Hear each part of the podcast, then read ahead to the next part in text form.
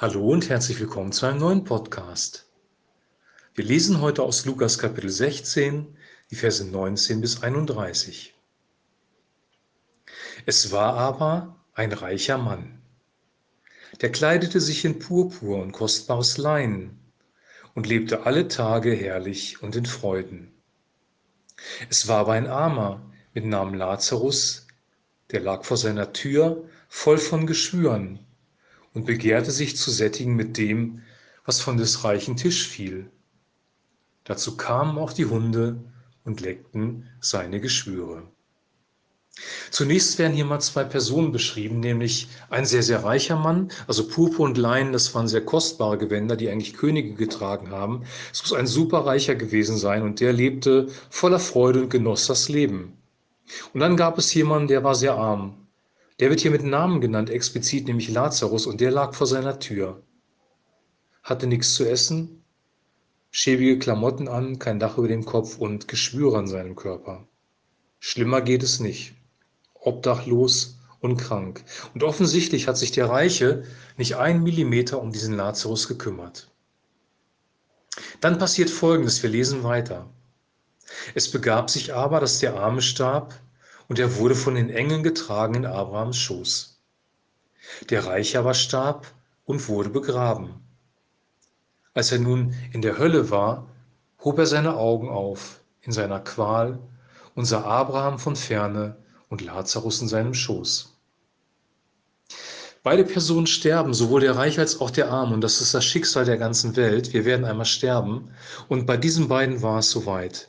Der Arme wird von Engeln getragen in den Schoß von Abraham. Und hier greift Jesus eine, eine Vorstellung aus, auf aus dem jüdischen Glauben, nämlich dass es, ähm, bevor der Himmel geöffnet wird, bevor der Messias die Tür zum Himmel aufmacht, es eine Zeit geben wird, wo die Menschen im Totenreich sein werden, im sogenannten Sheol. Und ein Teil dieses Scheols wird hier als Abrahams Schoß ähm, beschrieben. Und Abrahams Schoß ist ein Begriff dafür, dass vollkommener Frieden da ist, Glückseligkeit. Es ist eine Tafel, wo man gemeinsam mit Abraham ist. Und da war dieser, arm, äh, dieser arme Mann plötzlich und es ging ihm gut. Der Reiche jedoch war in einem anderen Raum, in einem anderen Bereich dieses Totenreiches, nämlich in einem Bereich, wo ein Feuer war und große Pein und großes Leiden. Wir lesen den Text, er geht weiter. Er rief, Abraham, erbarme dich meiner und sende Lazarus, damit er die Spitze seines Fingers ins Wasser tauche und mir die Zunge kühle, denn ich leide Pein in dieser Flamme. Abraham aber sprach, gedenke, Sohn, dass du dein Gutes empfangen hast in deinem Leben. Lazarus dagegen hat Böses empfangen. Nun wird er hier getröstet und du wirst gepeinigt. Und überdies besteht zwischen uns und euch eine große Kluft, dass niemand, der von hier zu euch hinüber will, dorthin kommen kann und auch niemand von dort zu uns herüber. Ein sehr interessantes Bild. Der Reiche nimmt diesen Platz in Abrahams Gegenwart, er nimmt ihn wahr. Offenbar gab es einen Sichtkontakt zwischen diesen beiden Bereichen im Totenreich. Er nimmt wahr, dass es Lazarus gut geht und bittet Abraham darum, dass er ihn Lazarus sendet mit ein bisschen Wasser, damit er wenigstens was zu trinken hat. Doch leider ist es nicht möglich. Es gibt eine große Kluft zwischen beiden. Und es findet ein Ausgleich statt. Der Arme, der vorher in Qualen leben musste, ist plötzlich selig und ihm geht es gut. Der Reiche, der sich nicht um den Armen gekümmert hat, der sein Leben genossen hat nach dem Prinzip Ich, mich, meiner, mir, bitte segne diese vier, der ist plötzlich in Qualen. Ein Ausgleich und eine Kluft zwischen beiden. Dann geht die Geschichte weiter in Vers 27. Da sprach er, so bitte ich dich, Vater, dass du ihn sendest in meines Vaters Haus, denn ich habe noch fünf Brüder, die soll er warnen, damit sie nicht auch kommen an diesen Ort der Qual. Abraham sprach, Sie haben Mose und die Propheten, die sollen Sie hören.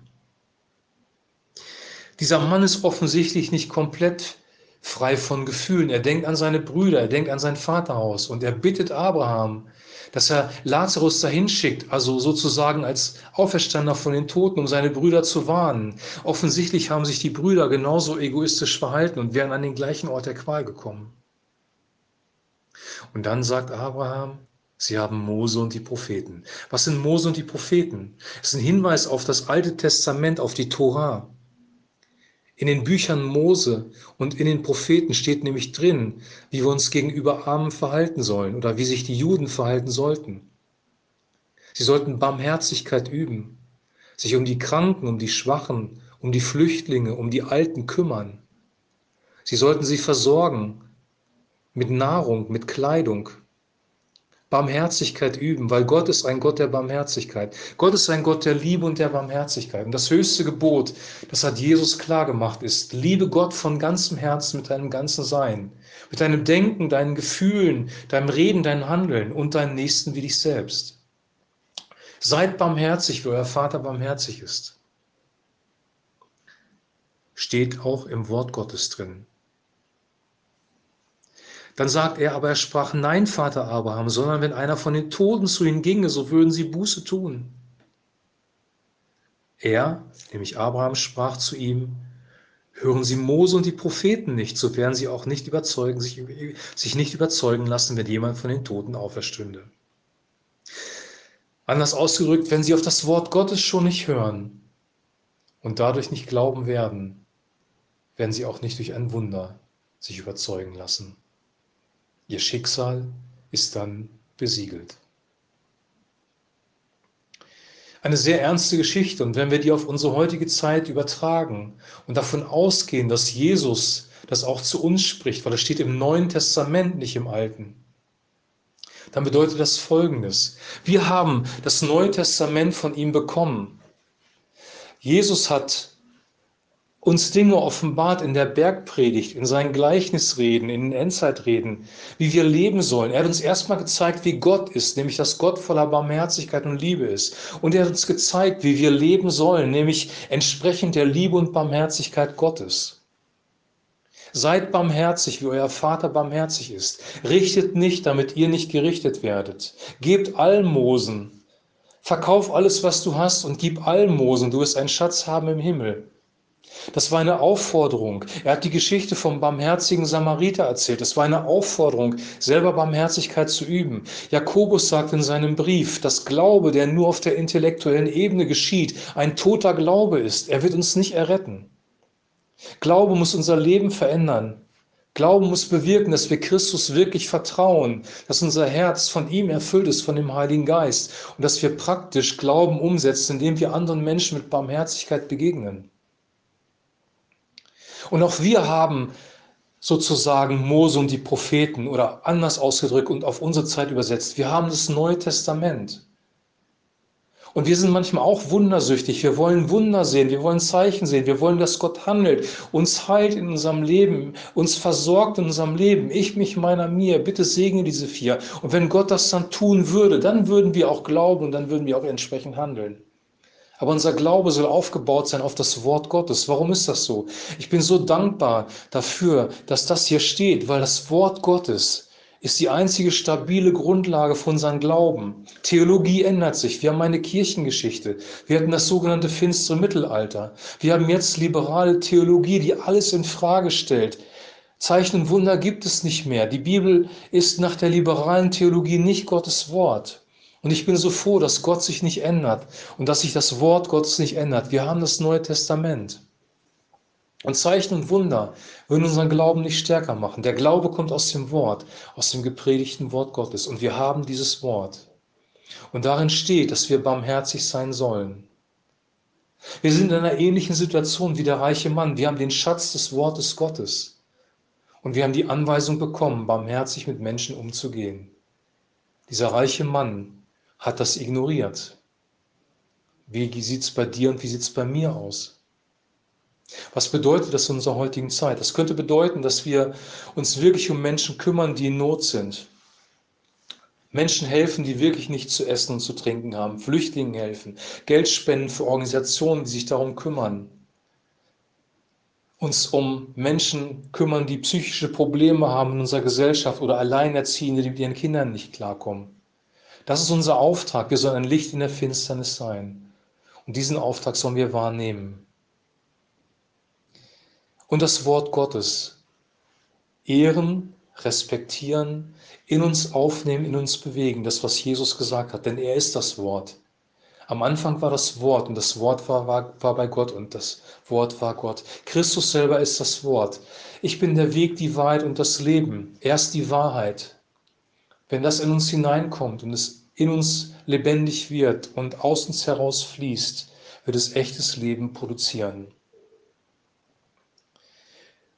Ich möchte mit den Worten von Zinsendorf schließen, der Folgendes gesagt hat. Und ich glaube, dass es eine wichtige Botschaft ist, die hier auch drin steckt.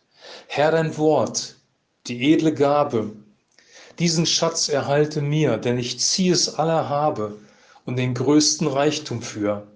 Wenn dein Wort nicht mehr soll gelten, worauf soll der Glaube ruhen? Mir ist nicht um tausend Welten, aber um dein Wort zu tun. Lass das Wort in dein Herz kommen. Lass das, der Heilige Geist möge es auch in mein Herz tragen. Lass uns diese Geschichte ernst nehmen. Hier klingt so ein bisschen diese Fegefolger-Theologie der, der katholischen Kirche an. Und vielleicht ist da wirklich was dran, dass wir, dass wir durch eine Zeit des Leides gehen müssen, wenn wir alles über Bord schmeißen, was Jesus sagt. Die Bibel spricht davon, dass wenn unser Leben nicht Bestand hat, dann werden wir immer noch gerettet, aber so wie durchs Feuer. Hier geht es nicht, damit ich nicht falsch verstanden werde, hier geht es nicht um eine endgültige Hölle, um eine endgültige Verdammnis. Das ist in dieser Geschichte nicht drin. Hier geht es um ein Totenreich, wo, wo ein Ausgleich stattfindet, wo auch eine Bestrafung ein Stück weit stattfindet. Und ähm, die Bibel spricht an mehreren Stellen davon, dass das auch real so sein wird. Wir können trotzdem darauf vertrauen, das möchte ich am Ende dieser Geschichte sagen, dass wir immer unsere Sünden vor Jesus bekennen können, dass er uns unsere Sünden vergibt und dass wir immer einen Neustart machen können. Wenn wir bisher egoistisch gelebt haben und das Wort Gottes ignoriert haben, können wir umkehren. Wir können ein neues Leben leben. Und warum können wir das? Weil der Heilige Geist uns die Fähigkeit dazu gibt. Du hast eine Berufung für dein Leben bekommen, du hast eine Fähigkeit bekommen durch den Heiligen Geist und du hast gleichzeitig auch eine Herausforderung bekommen. Diese Bibelstellen gehören nicht zu unseren Lieblingsbibelstellen. Diese Bibelstellen gehören nicht zu den Bibelstellen, die wir gerne predigen, aber diese Bibelstelle ist wichtig, weil wenn wir diese Bibelstellen unberücksichtigt lassen und nur eine, eine Gnade predigen, die, wo, wo alles erlaubt ist, wo wir von Gott geliebt sind und nichts mehr tun müssen, dann ist das, um mit Dietrich Bonhoeffer zu sprechen, eine billige Gnade, die nicht der Gnade Gottes entspricht. Ich wünsche uns, dass wir die Tiefe des Wortes Gottes erkennen und dass wir auch erkennen, dass das Wort Gottes wirklich gut ist und auch die unbequemen Stellen. Und dass wir dann mit Zinsendorf sagen können, Herr, dein Wort, die edle Gabe, diesen Schatz erhalte mir, denn ich ziehe es aller habe und den größten Reichtum für. Wenn dein Wort nicht mehr soll gelten, worauf soll der Glaube ruhen? Mir ist nicht um tausend Welten, aber um dein Wort zu tun. Ich wünsche dir jetzt ein super gesegnetes Wochenende. Genieß den morgigen Tag. Ich weiß nicht, ob du in den Gottesdienst gehst oder mit deiner Familie den Tag verbringst. Wir hören uns am Montag wieder und dann geht es weiter im Lukasevangelium. Shalom.